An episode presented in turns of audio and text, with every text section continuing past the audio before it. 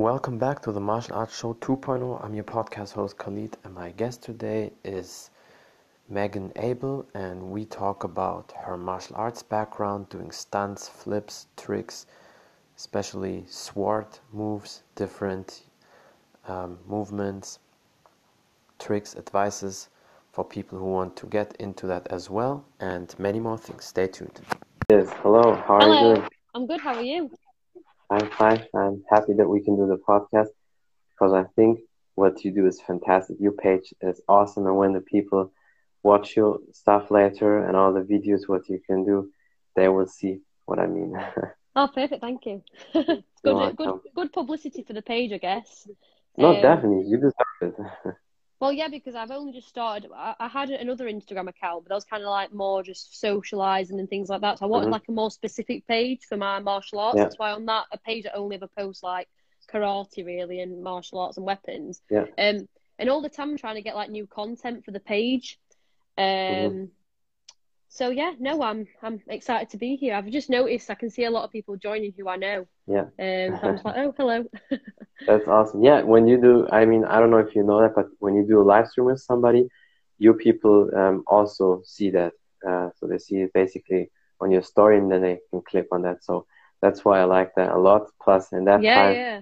that's what we can do anyway, you know, connecting with all sorts of people from the whole world. And Yeah, yeah, no, it's cool. to start. Yeah. Yeah, so that's cool. tell people who you are and a little bit about your background. Okay, so uh, my name is Megan Abel. Um, I'm 23. Uh, I've done martial arts now for 16 years. Um, I originally started with Shotokan karate. Well, it was technically freestyle karate, um, but it started off that I mainly did traditional karate. And then as I started getting more into that, as I got a little bit older, I started doing kickboxing. Um, and then I started doing the extreme stuff where I did the we- weapons and flips. I actually did sword, the latest. I started sword when I was like 12, actually, but I actually started martial arts at seven or something like that. Um, Mhm.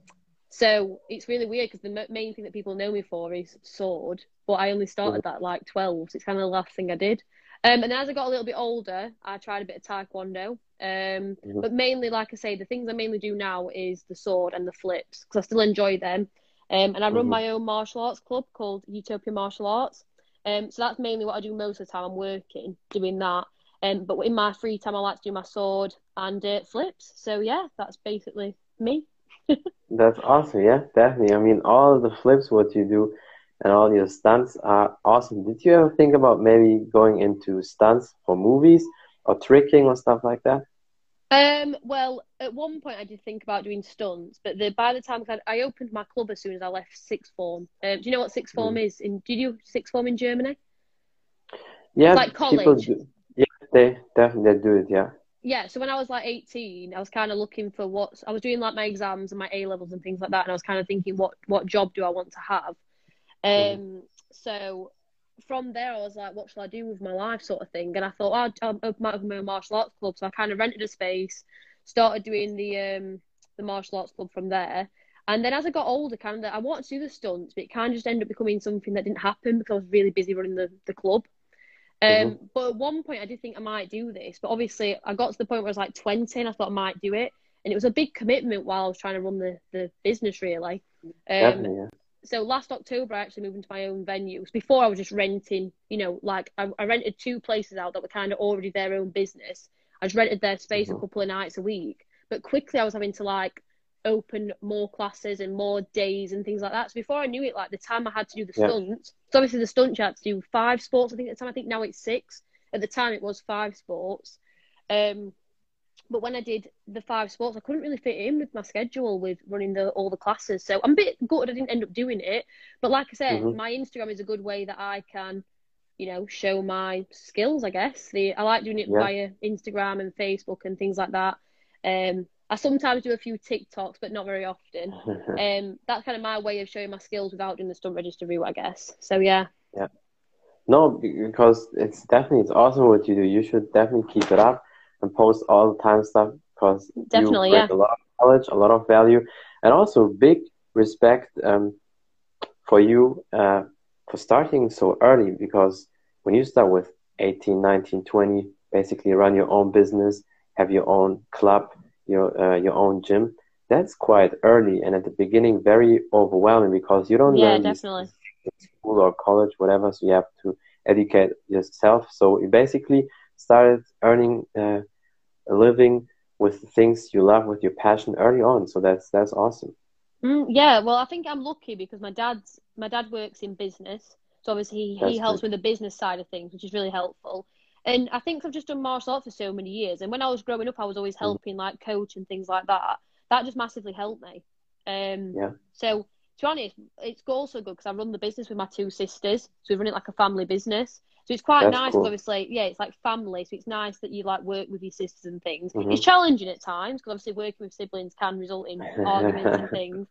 Um, That's for sure. Yeah, but the vast majority of the time it's great. It's it's really good. So it's, it's a nice family business we've started. Um, and my sisters, one of them does martial arts with me, Alicia, um, and the other one, she's more into the fitness side of things. She's actually got her own Instagram, um, and she posts lots of content on there of her doing her fitness things. Um, so yeah, it's worked quite well actually. But yeah, it was overwhelming at first. I obviously went from while I was doing my exams, I was running a business. But I'm glad I did it that young. Cause I feel like if I'd not done it that yeah. young, I'd have had that kind of phase where I don't know where I, where mm-hmm. I stand, sort of thing, what I'm doing with my life, sort of thing. So yeah, it worked quite well in the end. But it was it was quite a young start. But I'm happy I did it that young. That's that's perfect. Really, honestly, I like that a lot because some people when they start late, and I don't say it's too late. It's never too late. But yeah. I also rather start with 20 than with 30 or 40 because you already lost a lot of years. So whenever you do something, always start early on. It's also the same with martial arts. I'm also happy that I started as a kid because there's a time when you're 30 or 40 and you start martial arts, you can still learn a lot and you can also maybe learn the split and have the kicks and everything, but you lose a lot of time because yeah. the muscle mind connection, you know, as a kid, some moves it's just way easier to learn. And the older you get it's not really mechanically perfect when you start late. There, there's you see the gap you see the difference and also competing wise that's why i think when you have a passion when you like something always start early on yeah definitely yeah um so yeah no i agree i think i think starting i think some people get afraid to start too old um mm-hmm. but like you say you yeah. can start at any age but it does massively help when you're younger i feel like weird things like obviously for me, a lot of my stuff was routine based. When I did karate, we had to learn katas. Taekwondo, mm-hmm. you did poomsae, where you learn routines. For the weapons yeah. and the flips, you have to remember the techniques and the moves and things. I think when you start mm-hmm. doing that younger, it does help because I feel like you oh, remember oh, yeah. stuff a lot better when you're young. Um, mm-hmm. Because I know a lot of people when they start older, because they've not been doing routine sort of things, they find it harder to remember. Whereas, because I started mm-hmm. at like six, six, seven, for me it was so much easier because I'd already at a young age been having to memorize routines and things. I think that's one of the things that mainly people struggle with. Uh, is just the remembering things, especially for sword. I have a lot of people who ask me to show them yeah. um, videos of how to do sword, and a lot of it is just remembering the techniques and remembering how to do it. And if you've not been practicing memory things, I think it does become more difficult. But the other mm-hmm. thing is the flips, I guess. With flips, yeah. a lot of people get. For me, definitely, when I was younger, I started doing flips around nine, and naturally for me, I'm much more of a tumbler than I am a twister and a kicker. Um, but I'm trying to, as I've got older, do all three: twisting, flipping, and kicking. Um, yeah. But I I had a break from tricking when I was about 16 because when I started the business going to six, it all became a bit too much.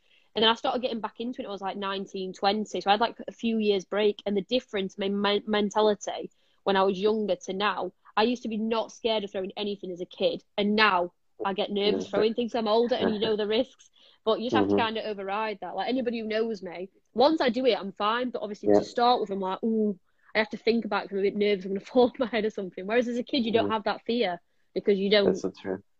You don't get yeah. nervous, do you? But yeah, that's what that's the main thing I would say. I think it's memory, and I think it's also like the fear aspect when you're doing tricking. But karate, mm-hmm. I know people who started karate, like actual karate routines and going from white belt to black belt, etc. I know people who started that in the forties and stuff, and it's still it's fine because yeah. you don't have to start at a young age to do it. You can start at any age. I think tricking's the main one that is the hard yeah. thing to start later. I mean, it does not impossible. There's people who start tricking in the twenties and but still amazing at it. Yeah. But yeah, they're different. So I think it depends what martial art you're starting. But any any martial art you can start at any age. And a good thing to do for me, like I've done that many different styles of martial arts that I now know which ones I enjoy and which ones I don't, sort of thing. Um, there's a lot of variety, isn't there? Like there's a lot of different types of martial arts, so it's something to suit everybody. Don't matter like mm-hmm. you what you're good at, what you're not. There's always something for everyone. That's why I think martial arts is a good thing to take up, really. Um. So yeah. Yeah. Mm-hmm. So, so how was it for you basically when you started martial arts? Was there any moment where you said, you know, I want to do martial arts, I want to kick people in the head, or you just want to test it, or somebody in your family did it, and then you thought, okay, let's do it? I get asked this question a lot, actually. Um, it's a bit of a boring story, but basically, when I was a kid, no problem. My my mum and dad wanted me to get into like a hobby. You know, obviously, you want your kids to not just be sat at home watching TV all the time. Mm. You want them to be doing yeah. a sport or whatever. Um, and me and my friend from school started doing ballet dancing. Uh, and ballet dancing is not for me. Not because I don't. I think it's a good good thing to do, but mm-hmm. I'm not really that graceful. You know, I'm not. I'm not that elegant as people would say who know me well. Like I can be, as in like for dance and things. It's like street dance, but ballet dancing where it's very graceful and elegant. Yeah, not yeah. not really for me. Um, but I did that for a while with my friend. And I used to quite enjoy it because I was only like six at the time. But I used to enjoy it. And next door was a karate club, and I saw all the kids in the, the martial arts uniforms, and I was like, mm-hmm. oh, I want to have a go at that. So I went and did both, but they overlapped. So I had one lesson. My karate was like four till five, for example, but my dance was at like half four. So they clashed. And I used mm-hmm. to miss all the games in the karate. Like they had did loads of fun games and things. And I used to be like, oh, I want to do the games. So I quit dance to do karate because I wanted to do games basically. And uh, now it ended up being my job.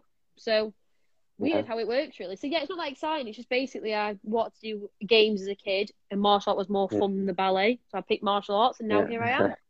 So yeah, that's, that's so really. cool. Yeah, I I really like that you basically have something you did your whole life, and that's now your job, and even early yeah, on. Yeah. So when when do people finish uh, in the UK with school with 18? I mean, in Germany you have um, mandatory 10 school years, but you still go to school up to 18 because when you learn a job and let's say you finish school with 16 you still have parts of school in learning the job or if you keep going with school then you have to do it anywhere with 18 so is it the same in the uk um in the uk you go to school up to 16 but i still mm-hmm. believe it is i think when when i started going i think it was about my age or maybe the year older um, you had to be in education up to 18 so it can be college yeah, yeah. or sixth mm-hmm. form um, you yeah. couldn't just leave school at 16 unless you had a um, mm-hmm.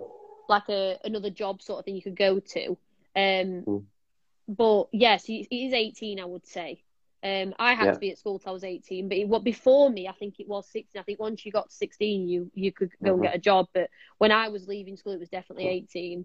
So yeah, um, it's, it's at that stage, isn't it, where you kind of. I always feel like 16. You don't really know mm. what you want to do at 16. That's true. Yeah, definitely. So 16 think, is like so weird, yeah, when you when you finish. You're not sure. Yeah. yeah, exactly. But I definitely like my hobby being my job because it linked mm-hmm. well with my training as well. Because obviously, I'm training all the time by teaching. And also, to be honest, when I had that gap, it's because I had a phase where I wasn't enjoying training as much. Mm-hmm. Um, mm-hmm.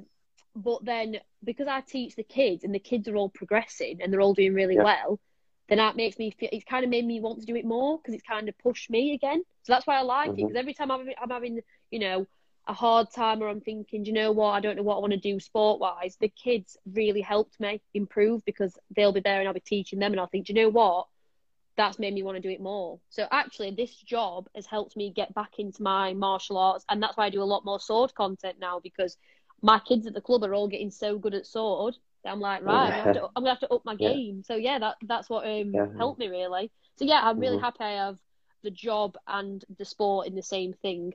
Um, yeah. The only difficulty I would say is is obviously because I work in a building all the time teaching martial arts. Sometimes the motivation when I'm training the same gym as I work, I think a few mm. people have the same opinion as me. I'm not sure, but a few mm-hmm. people who have the same job as me have said it's really hard sometimes to motivate yourself to train in the gym that you work in because you associate it to work. Yeah, I heard that from training. a lot of people. That is so true. That's why I know some friends when they're fitness coaches or martial arts coaches, they train at other gyms, even though they have to to pay for that. Because when you when you would train basically at your own gym where you teach, of course you don't pay anything. But some people say, yeah, I don't really want to work out then, and that's why yeah. I went to like two miles away, still pay the 40, you know, euros just to do it. Yeah. yeah, well, for me, it's like it's not necessarily I need someone to train me. I like to train with other people. Like I've got a mm-hmm. lot of friends that I train with, and I find mm. it so much better to train. I can't. I'm. I can for sword. I can train by myself. Like because not many people yeah. I know actually do sword kind of with me. I kind of do sword by myself.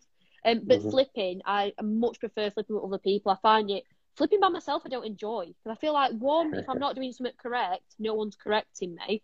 Two, yeah. it pushes me more to do the tricks that I'm nervous of.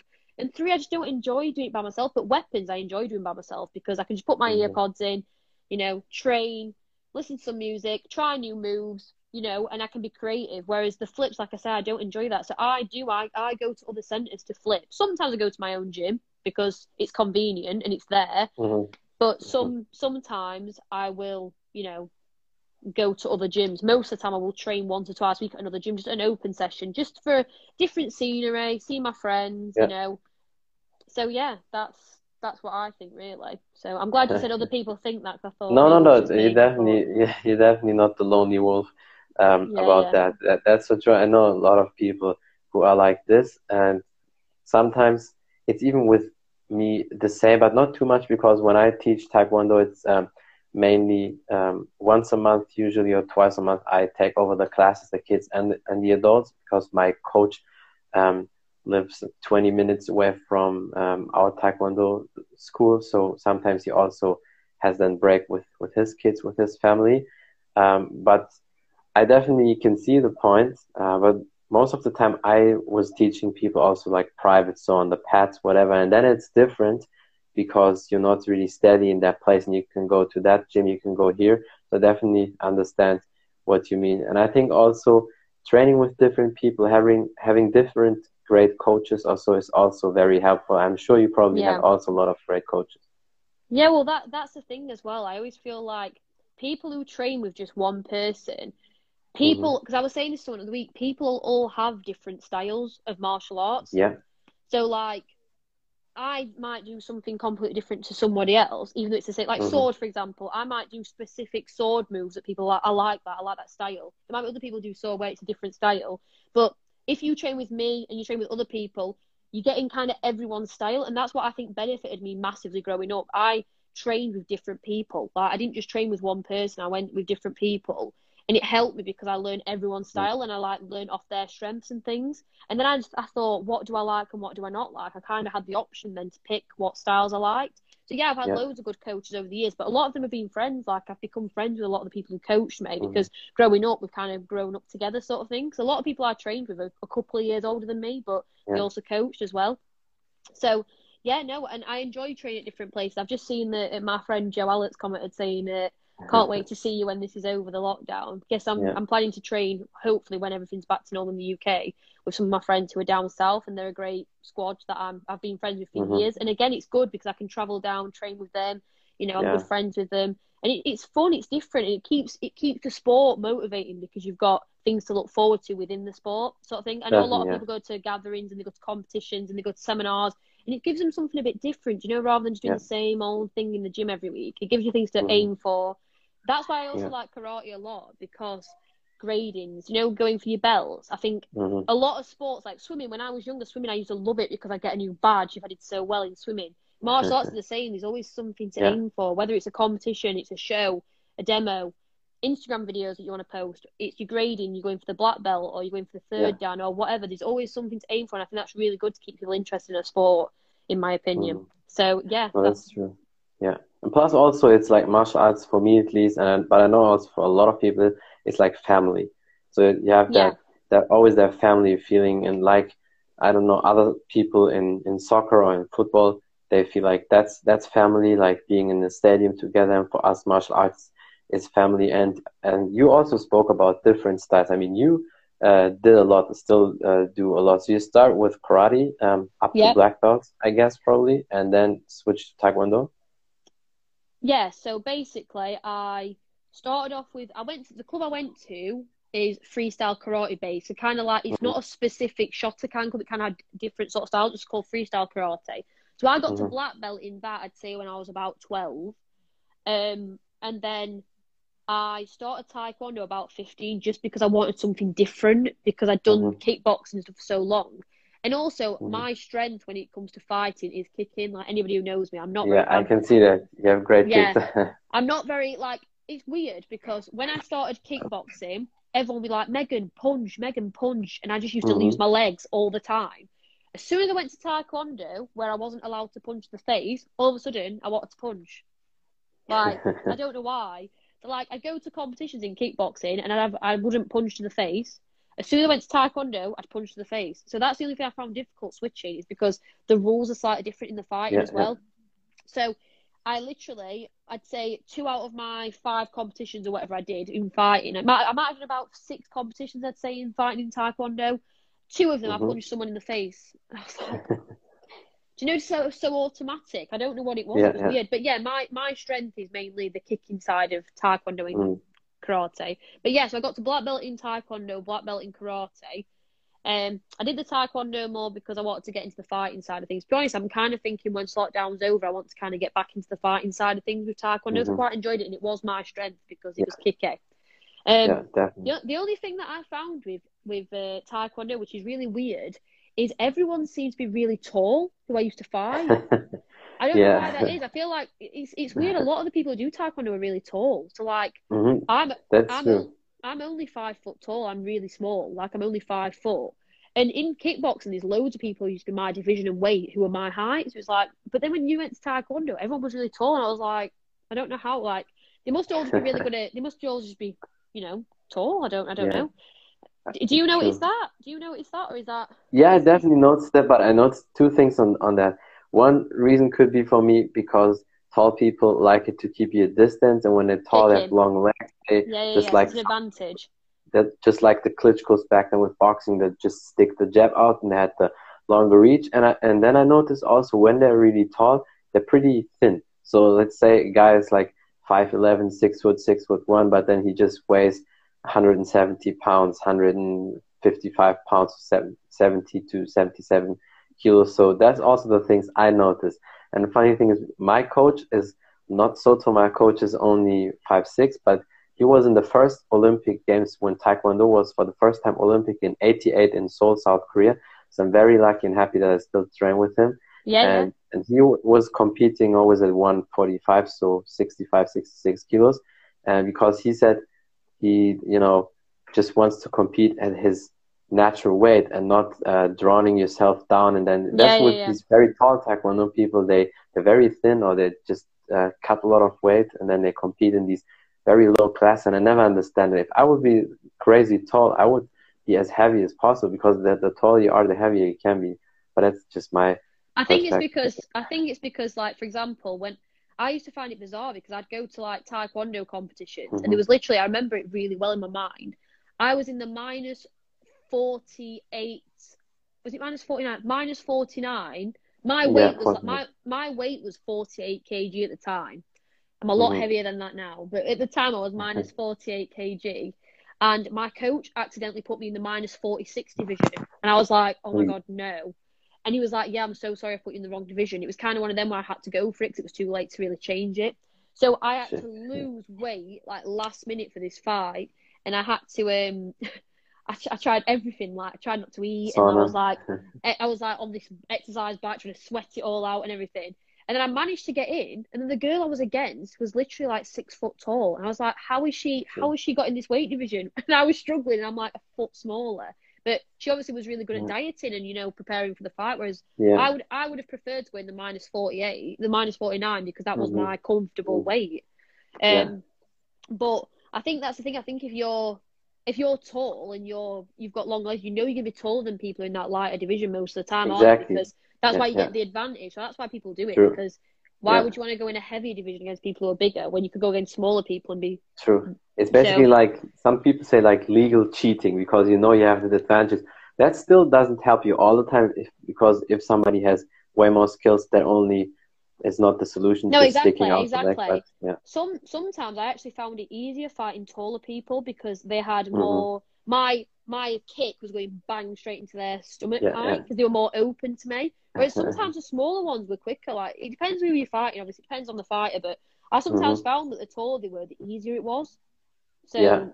it, it Same was for weird. me. Same for you, yeah. Because they have more like to hit because they're bigger. yeah.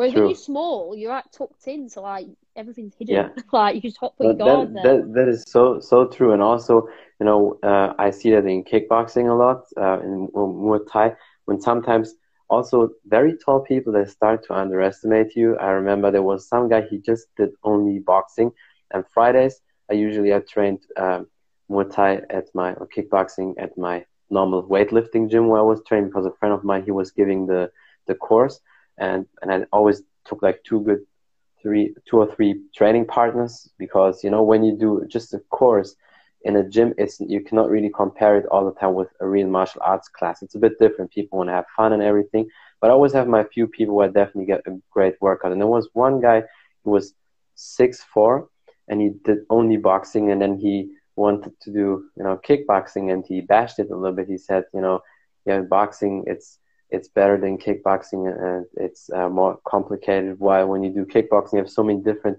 things. And then it was so funny he said what do you do when when uh, you punch to the body? Do you just flex the core or do you block it? And i said to him yeah we block it. We'll put the gloves on on the core and block it because with the time no matter who is hitting you it hurts. And he thought he can take it. And then i gave uh. him like two three body shots and then he was like oh, okay i will block it. And then the second time there was another exercise a combination with low kicks and then i just did one low kick then he felt it and after the second one it, it hurt him again. And then also with the kick, because some people, when they're very tall, they don't think you can kick that high. And then it was a one-two and right high kick. And the first kick I did, and he even blocked it with his gloves, but he said immediately after the first kick, can you kick a little bit lighter? Because he felt it through the gloves. yeah, yeah. That, that's so weird sometimes. But then you have to show the people when they underestimate you. That that's how I do. And then when they're very tall, for me it's perfect because you can go really full blast. You can kick hard, you can kick high. And I think for you probably is also the same. Yeah, yeah. Well, for me, I used to. Uh, people used to joke when I used to taekwondo, and they used to call me the bloke. Uh, do you know what the mm-hmm. bloke is? No. I didn't. Think, yeah, the, a bloke is like a York. Because I'm from Sheffield. It's like a Yorkshire yeah. term for like a man. And they oh. used to call me the bloke because when I used to kick, they used to say I kicked like a man, like really heavy. Mm-hmm. Um, so they used to go, "Oh, the blokes here," like joking about calling me a man because they used to say my kicks were really powerful uh, when I was yeah. fighting. Um, which, like you say, it's underestimating because you go against people like my height because mm-hmm. I'm particularly small, and you wouldn't expect it. But obviously, that's the weapon I have because I don't have the length. I'm not long yeah. enough to not be powerful, so I have to be to you know, mm-hmm. and be, I have to have the speed and the strength because some people yeah. I go up against are like literally a foot bigger than me. So they've got the they've got the reach on me, so I have to kind of get into the gap yeah. score that way. And a lot of time, if it's powerful, they don't want to come in, in, They don't want to hit you, do they? Once you hit someone hard, I always remember when I was younger, someone once said to me, um, "If you don't want someone to beat you in a fight, sometimes you have to hit them hard." And then they're not going to hit mm-hmm. you. They're not going to come in then, are they? Because you kind of scared them already, mm-hmm. sort of thing. No, that's so true. The first hard hit from you, they respect yeah, yeah, and they feel like, "Oh shit, I, know, I cannot play." It's the same the other way, isn't it? Like if someone booted me full on in the face, I'm going to think, mm-hmm. mm, I'm going to avoid that kick now. Do you know what I mean? Because it does, it puts something in your yeah, mind, doesn't yeah. it? That's why sometimes when you first fight someone, you just have to do one good shot that hits them hard. Yeah. And then they're like, mm, not fancying getting hit by that again. So mm-hmm. it's it's like that, isn't it? It's, it's, interesting. I think it depends on your tactics, doesn't it? Definitely, um, hundred um, percent. But yeah, like there's some people who are you've you've all got different strengths, haven't you? Some people are really fast, some people are really strong, some people have got the good yeah. length. Some people are just really smart. Like I've been against some fighters who couldn't kick as good as me and stuff, but they beat me because they were just smart fighters when I was younger. Yeah. Do you know what I mean? Like when I yeah. went against them, I was I was getting older. Mm-hmm. I, I, had to learn that some fighters were just smart fighters, and they knew yeah. they, they, had good timing and things like that. So mm-hmm. it's not it's it's a good sport because it's about timing and also patience. Like not just running and hitting someone. You have to be able to wait for them and wait for a certain you know time mm-hmm. to hit you. So yeah, it's interesting. Yeah. It's a good game. It's a good sport. that that's for sure, and that's why because people always think as a martial artist you can't be smart, but you have to be actually really smart because it's a lot of tactics. It's have if looking out for small details. Somebody flinches, uh, and then you you move, you zigzag, and all that. And that footwork is so important. I mean, you know that, and uh, I've seen your kicks. You can kick very high. I bet you can also kick probably at least like six foot, six foot six foot one, very easy. Yeah, yeah, Probably definitely. Right. I've got a friend. My dad's got a friend, and he's six foot four. And as a joke, I once booted him in the head. so yeah, I can. Yeah, just a lot of flexibility training. Cool. I guess. Yeah, just definitely. lots of stretching and yeah. things like that. Mm-hmm. So you you did competitions in Taekwondo and in kickboxing and karate also, or only Taekwondo? I did literally competitions in every style. So I did karate competitions, uh, weapons comp. So I did competitions mm. in sword, competitions in flips, competitions in wushu. I, I used to compete in wushu, yeah. which is Chinese wow. style. I used to quite like that style. It used to quite suit me because it was high kicks, low stances. That's um, awesome. Oh my god, to... you're such a perfect martial artist. I did like we used to do aerials and things like that as well. So it used to like complement nicely with the with the tricking. Mm. Then I did taekwondo. Um, I feel like I've done something. I used to do team katas, you know, like where you did pairs mm-hmm. and things like that. Did everything really. Just when I used to go to wow. like world championships, it was kind of like one of them where you're thinking, I'm flying all the way to this country. I might as well do mm-hmm. a lot of divisions, you know, because the competitions yeah. I used to go to used to cover kickboxing, weapons, flips, uh, team katas, wushu. They used to cover a lot of things because they were like multi mm-hmm. multi-styled mm-hmm. martial art tournaments. Um, and they used to yeah. be really good fun. They were really good fun, and you got to train and compete with different mm-hmm. people. So I like that. There was there was a lot of people from other countries who were really good, and you didn't meet them until you yeah. went to some sort of tournament. So and you'd see them kind of every year. Then if you went to the tournaments, they'd kind of go to the same tournaments. It was nice. It was kind of like new friends and you know mm-hmm. meeting people from different countries, which is good. It's like uniting people, isn't it? So yeah, yeah I used to compete in a lot of different styles. So you're basically really living the true martial artist uh, dream, like competing everywhere, connecting with all these people, doing all sorts of styles, experience everything, yeah. all the weapons, uh, flexibility, stance. I mean, you have everything, and, and that early on, so that's definitely perfect. yeah, yeah. Well, that's the thing. Like I say, when I had the gap, I was just focused mm-hmm. on the mm-hmm. business. Whereas now I'm kind of trying to get back into the yeah. competing side of things, but competing with like competing more abroad and things. I will compete maybe sometimes in the UK, but I want to go to more abroad things, you know, to meet new people and carry on that mm-hmm. experience mm. that I've not had for the last couple of years. I've been just working really. Yeah. Um, but yeah, no, that, that's what I did use to enjoy. Mm. Um, but competing, I used to get nervous competing because I'm a bit of a perfectionist. And I want everything to go well, so I used to get really nervous competing. Yeah. Not as much in fighting. I used to get more nervous for the routines, like my sword, because mm-hmm. I, I kind of felt pressure more because it's just me on the stage. People expect me to yeah. do good releases. People expect me not to drop it, but which is just one of them things. If you do drop it, I have dropped it in competitions before because I'm trying to do hard things. Um, but I get nervous for them more than fighting because fighting I kind of just felt like yeah just go for it. Whereas weapons and stuff, I'm very like perfectionist. I want it to go so well that I put pressure on myself, and then you know you make yourself too nervous, don't you? So I'm hoping yeah. going forward now I'm a bit older and hopefully wiser that I'll just treat it as a bit of fun rather than you know getting nervous for the competitions and things and just mm-hmm. do it for like I say just do it to show what I can do like my skills and things really um but yeah I'm yeah. looking forward to that I'm looking forward to getting back into that side of things and any goals you maybe have any championships where you want to fight for or any specific competitions or you just do competition like little tournaments and that's um uh, not particularly a competition that I want to win but like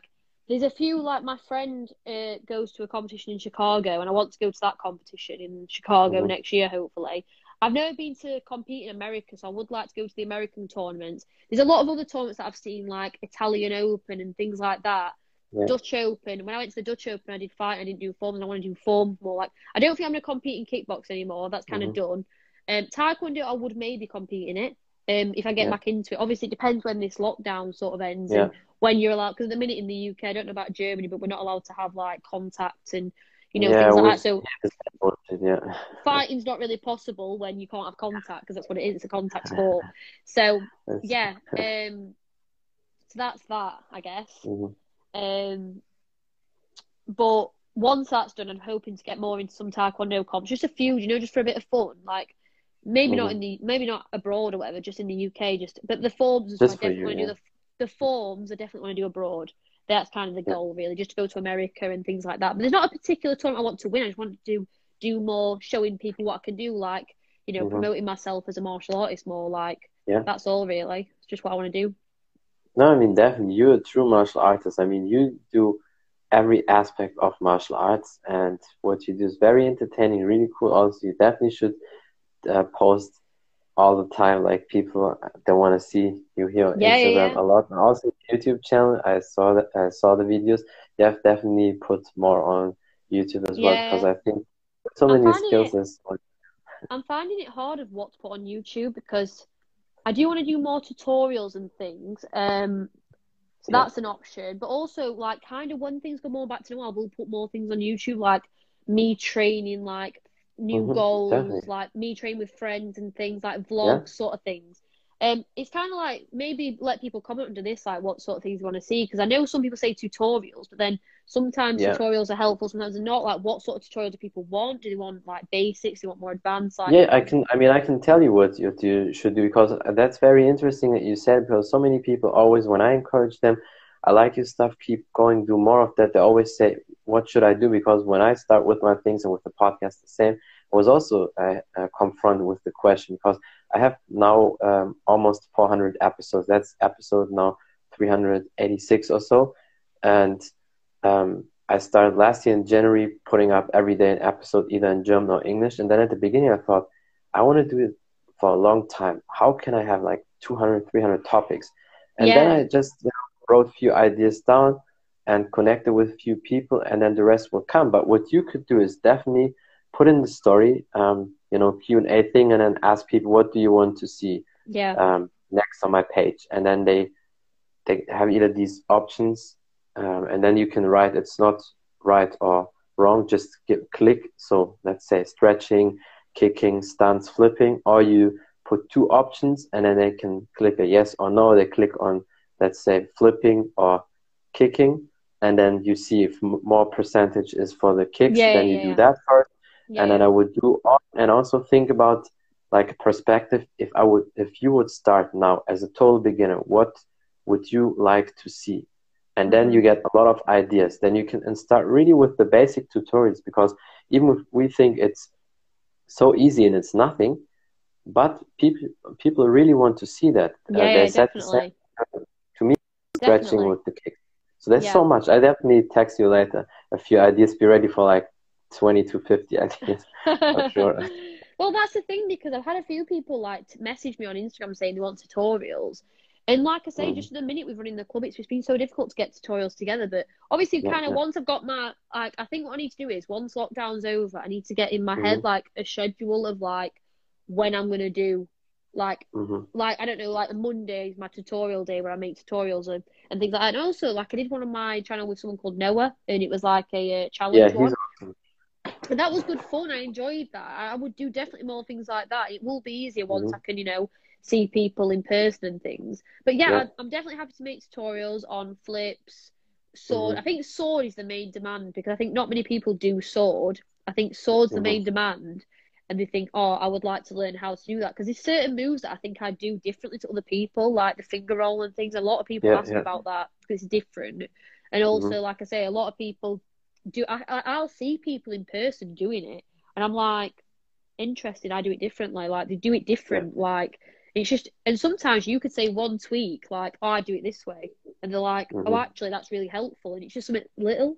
Do you know what I mean? Yeah. So little little tips help. Um, Definitely. Then when you notice yeah. that, that's a perfect. Uh, that's a perfect reason for you. The perfect idea. Okay, you have to do these tutorials. But sometimes people really they need every basic and i think you have a lot to do for people. What you could also do is i don't know how much space you have in your house but just do tutorials from there or you, if you're in the garden or outside in nature maybe. That's how i do it also now because you know it's it's really annoying without gym or any you know place where you can do that and then still do it. People will still appreciate that. That's that's yeah sure. exactly. Yeah yeah exactly yeah. But no that sounds a good idea. I'll, I'll definitely look into it. It's just for me getting mm-hmm. like the camera setup and the editing the videos. I'm not very good at the technology side of things. Maybe yeah. you can tell from Honestly, this conversation, but uh, no, it's good. It's totally good. I tell you one thing I learned from a lot of people, especially the bigger people I had here on my podcast.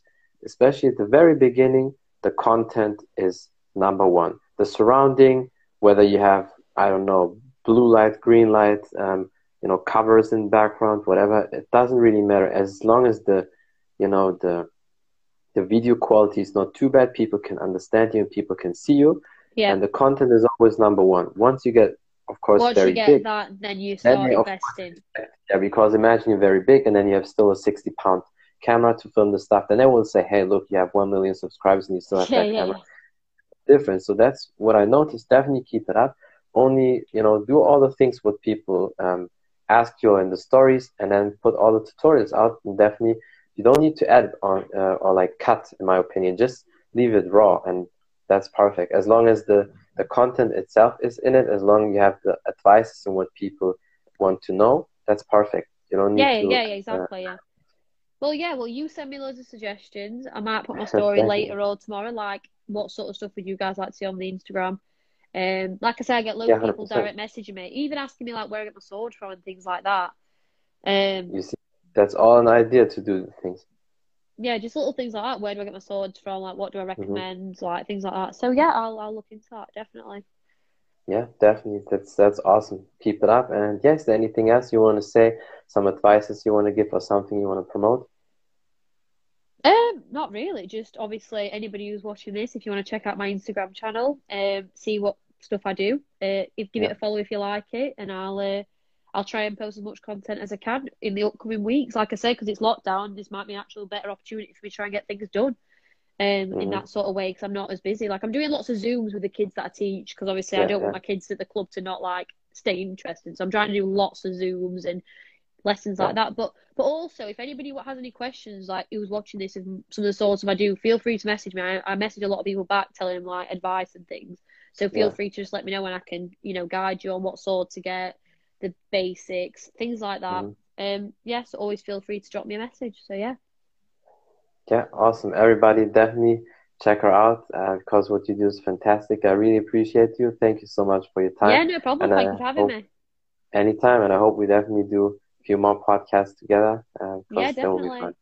Well, yeah, you'll have to let me know if you're up for a, a challenge on YouTube as well. We can always do that, like I did with Noah. Like you do a challenge and you set me challenges and I yeah, set you definitely. Challenges. I mean, I tried to get, I tried to get Noah. Uh, he was at the beginning. He said to me he had to check if live streams are working for him because he lives basically in the middle of nowhere. So definitely, yeah, yeah. Yeah, yeah. Well, that's what I mean. So if you're ever interested in doing any kick challenges, obviously I can see you do really high kicks yourself on your on your Instagram. You'll have to challenge me to a high kick challenge, won't you? And see how many yeah definitely. that's that's a fun that's a fun thing. We have now the perfect time to do all these challenges and then it forces us to train. And as you know with the kicks there's always the more kicks you do you have to really you know moderate that because sometimes your glute get so tired or the, the pocket muscle the piriformis at the side you know where, where the pocket is I call it always the pocket muscle. That muscle really gets tired if you kick like thousand times. yeah, exactly. Well, yeah. Well, I'm up for kicking challenges. You know, it pushes me. It makes me practice more. So yeah, definitely. Mm. Let me know, and we'll we'll sort that out. Yeah, for sure. Um, I'm really glad we did the podcast, and yeah, thank you for watching, everybody. And I hope thanks everyone. Next time. Bye, thank you for having me. Anytime. Bye. That's it from the Martial Arts Show 2.0. I'm your podcast host Khalid, and my guest today was Megan Abel, and we talked about her martial arts background, kicking, stretching, mobility, competing, training in weapons, especially the sword, stunts, trips, uh, tricks, tips. So sorry, uh, flipping, and many more things. Thank you for watching. Thank you for listening. Until next time, bye everybody. Thank you.